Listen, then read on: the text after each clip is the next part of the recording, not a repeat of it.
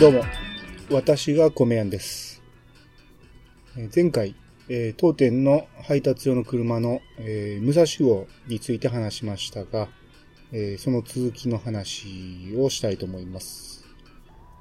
ま、これ非常に困った車でして、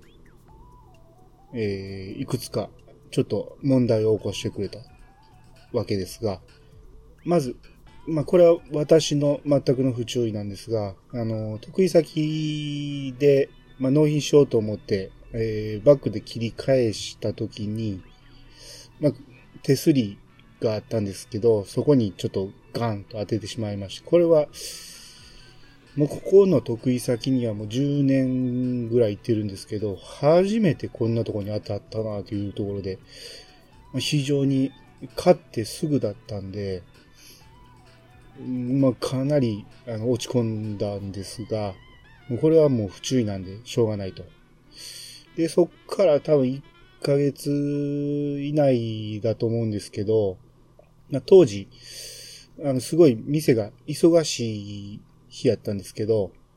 あのーまあ、急いで配達とかいろいろこなしてるときに、えーうちの店の横に、えー車を乗り上げようとしたとき、いつもあるはずのない、あのジュースのケースがボーンと出てまして、まあ、親父がちょっと置き方を変えて置いてたんですけれど、それに全く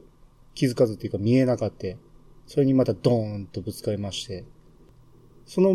前のぶつかったのはちょっと角やったんで、まあ、ちょっと凹んだぐらい、まあこれぐらいやったらいいかっていう感じだったんですけど、その2回目のぶつけたやつが完全にその後ろのドアにドーンってぶつかって、ボコーって凹みまして、私の気持ちもボコーって凹みまして、これは、このままではちょっと、仕事の車としてはもうあまりにも格好悪いということで、まあ、これはもう、えー、なおさんわけにいかんということで、あのーまあ、ちょっと知り合いの車屋さんに、えー板金でなんとかやってもらったんですが、えー、それを直した直後ぐらいですね、なんかブレーキを踏んだら、なんかガラガラガラガラってなんか引っかかるような感じなんですね。ブレーキを踏む、なんかスピードを出してるほど、ブレーキを踏んだ時になんかガタガタガタガタってなんか震える感じで、結構ね、1号線、1号線って言っても前か、あの、でかい道を走ってる時に、そのブレーキを踏んだらもう怖くてね。で、これ、ちょっとそのディーラーに相談したら、うーん、まあ、これはちょっと直さなあきませんね、みたいなことを言ってたんで、あの、部品ちょっと取り寄せますわ、っていうことで、うん、その連絡をずっと待ってたけど、全然連絡が来なかった。で、言うてる間に、今度またあの、大きい道走ってたら、もういきなりパーン言うて、何って何事って思ったら、このフロントガラスにちょっと傷がついてて、うわ、飛び石やーと思って、まあ、だ多分、ど、他の車が、あの、タイヤで跳ね上げた石が、あの、フロントガラスにバーンと当たって、フロントガラスにひびが入ったっていうことなんですけど、まあ、最初はちょっとちっちゃい傷やったんですが、まあ、あの、配達の途中で、配達先で配達を終えて、また乗ったら、その傷が伸びてるんですね。で、また次、その、店戻って、で、次の配達の、あの、お米を積んで、で、乗り込んで、運転しようか思ったらまた伸びてるんですよ。んで、もう、乗るたびに伸びてて、なんかあの、ボンさんが平行にいたみたいになって、まあ、わかりませんか。あの、だるまさんが転んだみたいになってまして、目離す隙に伸びてるんですよ。で、もう、あれよあれよ言う場に、上から下まで縦の線ビキーっていきまして。で、これをもうちょっとディーラーに相談したら、ああ、これは交換ですね。で、これはもう、多分、車検通らないし、どうせ、いつかは変えなかんし、もう危ないですんで、変えなあきませんわ、言われて。交換です。で、まあ、その時に、あの、ブレーキのこと聞いたら、あの、まあ、もう、あの、部品は取り寄せできてるんで、あの、保証でなんとかなるんで、これはタダでやります、みたいな感じで。良かったんか悪かったんかようわからへんけど。とりあえずそれは直してもらって、で、もう、うんトラブル続きやけども、もうこれで終わりやろうと思ったら、あの、姉が、あのー運転してる時に、あのーガードレールにガリガリガリって行きました。いや、ええー、と思って、こんなちっちゃい車、そんなガードレール、こするか、いうような感じで、横バリー行きまして。まあもう車内、横なんでね、まあ言うても、そこまで目立たないんで、もうこれはまあ未だについてるんですけど、もう終わりやろうと思ったら、もう買って、もう半年もせんうちに、なんか自然パンクみたいな感じでパンクしましてね。で、これはオートバックス持って行ったら、その、別に釘もガラスも刺さってないと。で、真横に穴が開いてるとか言われて。ええー、と思って。何にも刺さってないのになんでこんなとこパンクすんねやろうと思ったら、まあこういうこともありますね。っていうかその空気が入ってない状態で走ってるとこういうことありますよとか言われて。ほんまかな？思ったんやけど、まあしゃあないから、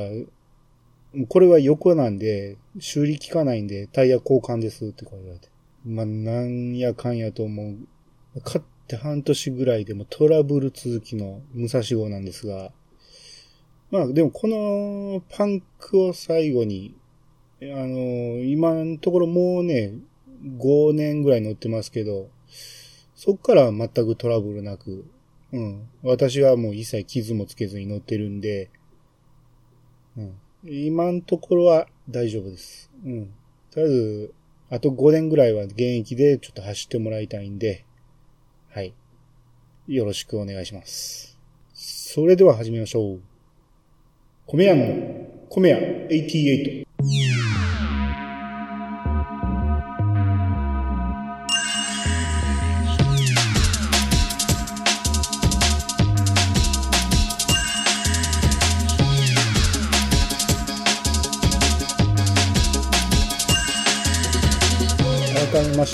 どうもです。この番組は、謎の米屋、米屋がお米のことなどについて話すポッドキャストです。今回は、えー、まず、ゴーさんから、ツイッターのハッシュタグにいただいたメッセージの紹介からいきたいと思います。教えて、米やん。今年はバレンタインのお返しをお米にしようと思ってます。女性が好みそうな米があったら教えてください。といただきました。バレンタインのお返しですね。まあ、これはあの、まあ、ゴーさん、あの、よく知ってる方なんですが、結婚されてる方で、会社の女の子からもらったお返しを考えてるっていうことだったんで、まあ、本命の、その、彼女とか、奥さんとか、そういうことだったらまた話変わってくるかもしれないですけど、まあ、会社の同僚か後輩かちょっとわかんないですけど、に渡すということでちょっと考えたいと思います。まずね、まあ、いろんなパターン考えられると思うんですけど、まあ、例えばもう品種の名前で考えるとしたら、まあまあ、例えばベタなところで、ま秋田小町とか、美人の米っていう感じなんで、まあ、ベタすぎますけど。あと、まあ、一目惚れとか。まあでも、既婚の人が一目惚れって言っていいんかどうかわかんないですけど。うん。まあまあ、女性に送るなら、なんか、いいかな、と。あと、まあ、もう名前だけですけど、ミルキークイーンとか。うん、なん、なんとなくですけど。あと、あ、もうこれ、関東の方に馴染みあるかどうかわかんないですけど、えー、絹娘っていうお米もあります。まあ、相手の方が娘かどうかわかんないですけど、あと、つや姫とかね。つや姫はかなり有名なお米ですけど、まあ、つやがあって、お姫様みたいな感じで、いいいのかなみたいな。まあ、品種の名前で言ったらそんな感じ。ああと、そんなにメジャーじゃないかもしれないですけど、えー、秋田県のメンコイナとかね。うん、なんか褒めてる感じしますし。まあ、もし、あの、相手の方がちょっとふくよかな方だったら、あの北海道のふっくりんことかね。まあ、自己責任でお願いしますけど。うん、品種で言うとなんかそんな感じのがちょっと考えられますね。味うんぬんじゃなくて、名前だけでちょっと考えましたけど。まあ、他にもいっぱいありますけど、あんまりマイナーなお米を言っても手に入らないと思うんで、まあ、今言ったぐらいのやつやったら、あの、結構簡単に手に入ると思うんで、まあ、その辺から選んでみるのもいいですし、あと、あの、よくね、赤ちゃん米っていうのがあるのをご存知でしょうか？生まれた赤ちゃんに対して、その、出産祝いを渡したお返しとして、えー、うち祝いでよく使うんですけど、えー、生まれた赤ちゃんと同じ体重の重さのお米をえー、入れたお米で、あと赤ちゃんの、あの、写真なんかをお米にプリントしたり、なんかそんな感じのお米が結構あるんですけど、うちでも、それをね、ちょっと一時期やってまして、紙タイプの米の袋に、あの、お客さんから写真送ってもらって、その写真を、とか名前とかを、そのもう直接プリントアウトして、で、そのまま袋として使うんで、かなり見た目がいいんですね。うん。これ結構ね、あの、評判良かったんですけど、すっごいプリンターが詰まるんですよ。一つプリントアウトするのにもう3回ぐらいミスったりするんで、結構ね、高い袋なんで、まああんまりミスばっかりしてるとちょっと何やってやわからんみたいな感じになってきて、やめてしまったんですけど、まあ、あの、他のお米屋さんとかがやってるのは、普通に紙のシールに、えー、プリントして、それをお米の袋にベタっと貼って、赤ちゃん巻いてやってあるところも結構あるみたいで。まあ、なんでこんな話してるか言ったら、プリントするっていうことで、ホワイトデー的なデザインを考えてプリントアウトすれば、できると思うんで、まあ私もね、そういう、まあオリジナルプリントっていう形でね、あの、結婚祝いにあげたいから、この写真プリントしてっていうのを友達に頼まれてやったこともあるんですけど、まあ、それもね、かなり出来は良くて喜んでもらえたんですけど、そういうのもね、あ、あとね、還暦のお祝いなんかのプリントもやったことありますね。だからそんなんで、その、女の子が喜びそうな可愛らしいデザインにしてみたりもできると思うんで、あとまあお米も別に5キロじゃなくて、あの3月14日やから3.14キロ入れて渡すとかね。まあちょっと安くなりますし。うん。まあ、そんなんなんかもいいんじゃないでしょうかね。まああと、美味しい米って言ったら、うん。美味しい米をね、送ろうと思ったら、おのずと高くなってしまいますんで、うん、まあ、さっき言った中でね、安くて美味しいって言ったら、絹娘とか安くて美味しいんじゃないかな。まあ、東京に売ってなかったら取り寄せでお金かかってしまうかもしれないですけど、まあ、その辺もいいかもしれないですね。うん。まあ、参考になったかわかんないですが。またどんなお米を結果的に送ったのか、またよかったら教えてください。今日ちょっと短いですけど、本編はここまで。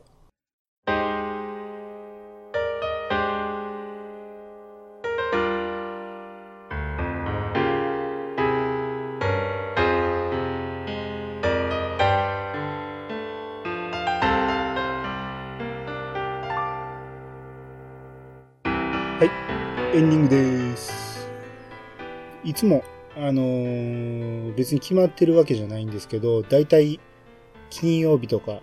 土曜日ぐらいに配信するんですが、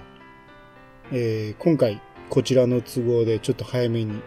別にね、毎週毎週せなあかんってわけじゃないんですけど、別に決めてないんで、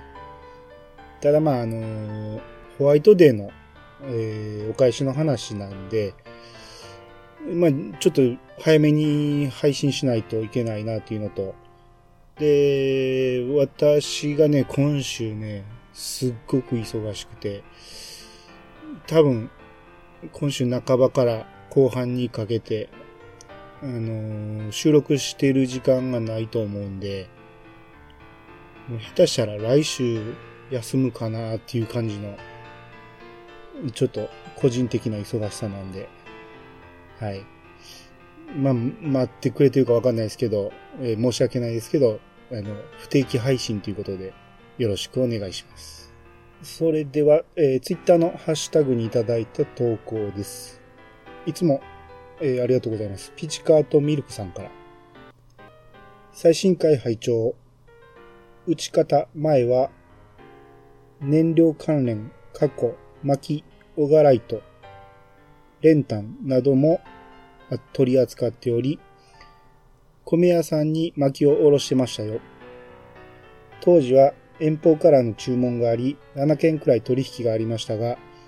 時代の流れから今はもう0件です。涙。私もなぜ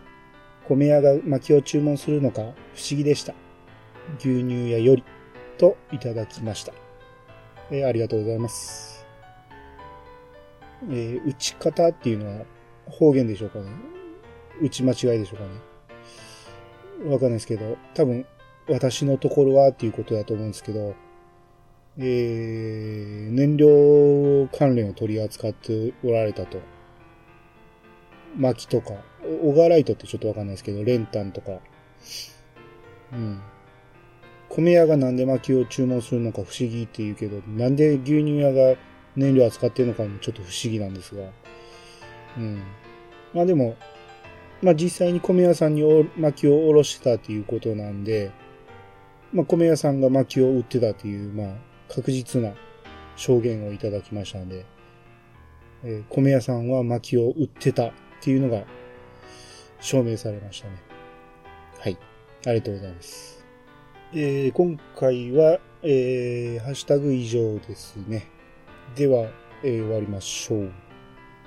皆さんからのご意見ご感想をお待ちしています。メールアドレスは88ことぶき米国 .com 88は数字、ことぶき米国はローマ字でお願いします。ツイッターハッシュタグは、ハッシュタグ米屋88。米屋はカタカナ、88は数字をつけて投稿してください。それではまた聞いてくださいね。お相手は、米屋んでした。さよなら。